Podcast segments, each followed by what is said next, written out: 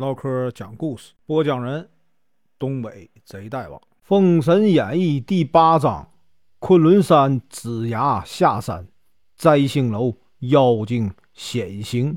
声明：本书由网络收集整理制作，仅供预览、交流、学习使用，版权归原作者和出版社所有，请支持订阅、购买正版。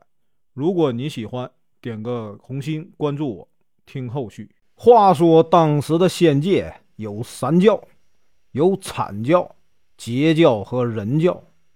前面所提到的道人呢，基本都是阐教的仙人。阐教的掌门人是元始天尊，他的师兄老子是人教掌门，师弟通天教主是截教掌门，都是呢盘古元神所化的神仙。一日，坐在八宝云光座上的元始天尊命这个白鹤童子啊，请这个姜子牙来。天尊说呀：“你呀，三十二岁上山，到今天呢，已经七十二岁了。无奈啊，命薄，仙道难成，但能得享啊将相之福。如今呢，商纣气数将尽，周氏啊当兴。”又赶上神仙犯戒，原始啊封神，这原是天数，并非偶然。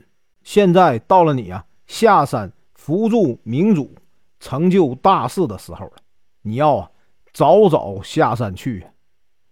姜子牙舍不得离开，南极仙翁啊劝他：“子牙啊，这福分难得呀，机不可失。何况天数已定，你呀。”拗不过天去，以后啊，攻城之时自有上山之日啊！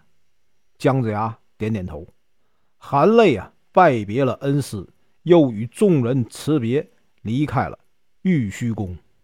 姜子牙举目无亲，不知道去哪儿好。突然呢，他想起了朝歌有一个呀结义的兄弟叫宋义人，便呢决定去投奔他。于是呢。姜子牙借着土遁来到了朝歌，找到了宋义人。故友重逢啊，分外亲切。宋义人呢，拉着他的手，请他进屋。寒暄过后，宋义人让他留下。姜子牙呢，非常高兴。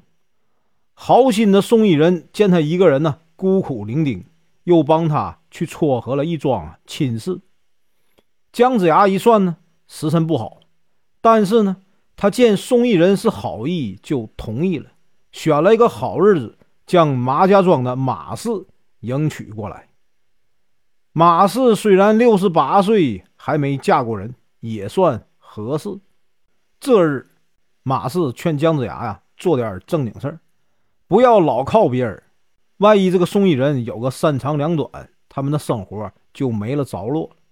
姜子牙觉得也是，可是他。只会呢编造，正好后院有竹子，马氏就建议他呀编了去卖。哪知忙活了一天，来回啊又走了七十里路，一个也没卖出去。姜子牙又累又饿，马氏嫌他呀笨，两人吵了起来。宋义人来劝架，马氏说了自己的顾虑。宋义人一想啊，便建议姜子牙去卖面。姜子牙不是做生意的料，这次更惨，面不但没卖出去，还被风啊吹走了。他浑身上下呀都是白面印子，狼狈的回来了。马氏嫌他没本事，冲他脸上吐唾沫。姜子牙气的和他动起手来。宋义人赶紧来劝。宋义人酒店呢很多，他邀请姜子牙帮他看店，并安慰他别着急。这店呢，虽处啊闹市，没想到呢，姜子牙在店里一坐，愣是啊一上午无人上门，吃的东西都变味儿了，肉也臭。晚上，宋义人说呀：“无妨，天气炎热，肉自然容易臭。明日啊，我给你钱，你去买些活的动物囤着，就不怕坏了。”然而呢，正赶上天子啊赐予。不让杀生。到了城门口，姜子牙买的牛马猪羊都被啊官兵扣下了，他只好啊灰头土脸的回来了。宋义人见他满脸啊愧疚，笑着拉他呀去后花园散心。来到了一处空地，姜子牙一看，这里啊清幽宁静，是块啊风水宝地，便建议宋义人在这里啊盖五间楼。宋义人说呀：“不瞒贤弟啊，盖过七八次了，可是每次呢都是刚盖好就起火，不敢盖了。”姜子牙有把握的说。这次啊，我给你盯着，应该没事儿宋义人大喜呀，于是选好时辰，破土动工。房子眼看盖好了，姜子牙在亭子里守着。等到加这个房梁之时啊，突然狂风大作，飞沙走石，恶火沸腾。只见这个火光中啊，现出五个妖魅，连分五色，巨口獠牙，十分狰狞。姜子牙呢，急忙仗剑作法，用手一指，把剑一挥，喝道：“孽畜不落，更待何时？”只见空中电闪雷鸣，五个小妖纷纷的跌落，他们全都啊跪倒在姜子牙面前，向他求饶。姜子牙要杀了他们，他们吓得直磕头。姜子牙想了想，便命他们不再啊咬害百姓，到西岐。去帮忙啊，搬泥运土，多做好事。吴妖呢，千恩万谢，奔着西岐去了。宋义人和夫人见这个姜子牙有这般道术，都很高兴，便出资啊，在闹市区给他开了一个算命馆。转眼四个多月过去了，也没开张。这日呢，一个京城破落户，名叫刘乾的人呢。砍柴经过此地，闯了进来。姜子牙正在睡觉，他把桌子一推，把这个姜子牙给吓了一大跳。他问道：“算命先生，姓甚名谁呀？”姜子牙说：“在下姓姜名尚，字子牙，别名飞熊。”刘乾说：“呀，你这门帘上写着‘袖里乾坤大，壶中啊日月长’，是什么意思？”子牙说。袖里乾坤大是指啊，能知过去未来，包罗万象；壶中日月长，表示我有长生不死之术。刘乾嘲笑道：“先别吹牛，你给我算一卦，要准呢，我给你二十文钱；要是不准，我先拆了你的店。”姜子牙微微一笑，给他推算说：“呀，你只要按照我说的去做，必能应验。”刘乾呢，点点头。姜子牙让他一直啊往南走，在这个柳树下有一个老人会给他一百二十文，还有啊四份点心和两碗酒。刘乾呢哈哈大笑说：“呀，我卖柴都二十多年了，谁会给我吃点心还有酒喝呢？”姜子牙说：“你呀只管去。”这个刘乾呢半信半疑的向南走去。果然看见一棵柳树下站着一个老人，要他的财。老人问价钱，刘乾呢故意说一百文。他心想，看姜子牙的卦怎么应验。老人呢请这个刘乾帮忙把柴放到屋里。刘乾呢是个干净人，他见院子里呀有很多落叶，就随便帮着给扫了。老人很高兴，正赶上今天他儿子娶亲。老人呢，叫一个孩子捧着四份点心、一壶酒、一个碗来请这个刘乾呢吃。那酒倒出来，果然是两碗。这时呢，老人出来啊，把一百二十文钱给了他，说呀：“我儿子今日办喜事，这多出来的二十文钱就算喜钱了，给你呀买酒用。”刘乾又惊又喜呀。看来这个姜子牙真乃神仙也。他兴冲冲地赶回了算命馆，大战这个姜子牙。然后呢，他还主动啊到大街上拉人去算卦。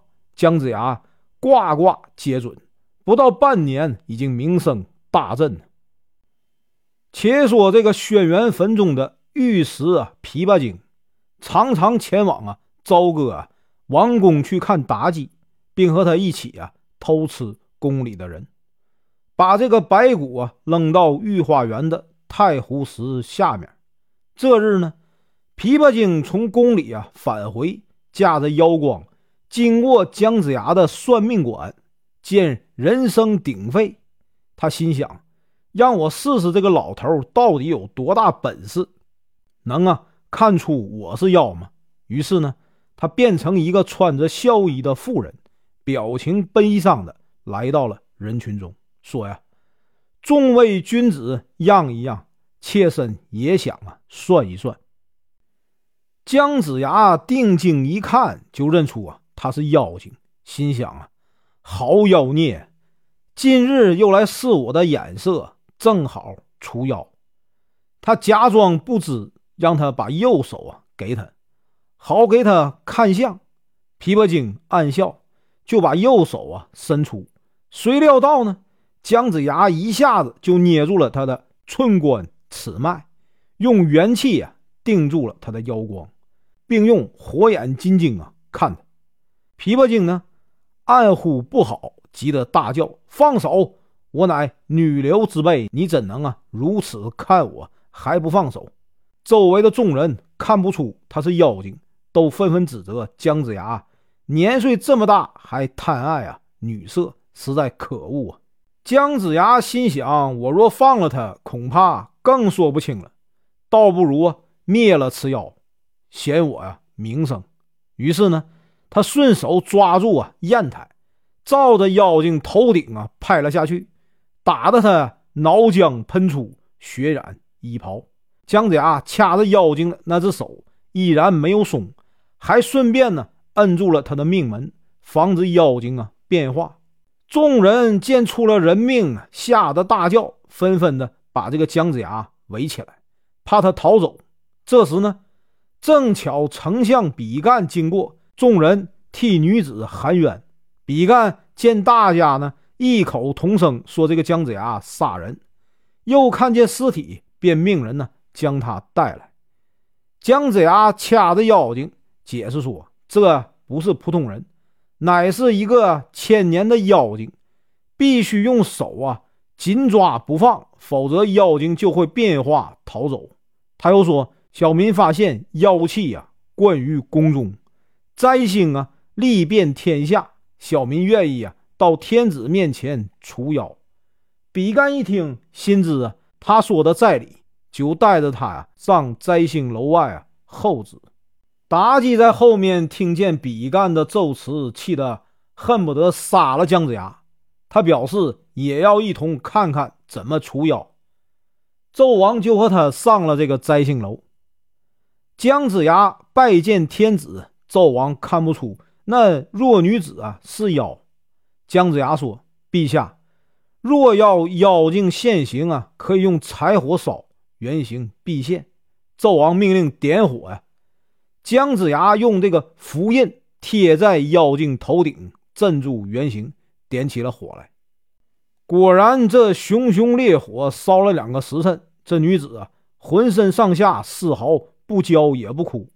纣王和比干呢，惊吓极了。纣王问道：“如何能看到妖精的真形呢？”姜子牙说：“这个不难。”只见他呀，随即从这个眼鼻口中啊，喷出三昧真火。这火呀，非同凡火，妖精怎能经得起呢？妖精在火光中爬出来，大叫说：“姜子牙，我与你啊无冤无仇，你竟用啊真火烧我！”纣王看见此景啊，已是吓得毛发倒竖，目瞪口呆了。姜子牙请天子进楼，然后呢，默念咒语，只见霹雳交加。一声雷响，火中啊现出一面琵琶来。本文结束，感谢观看，请听后续。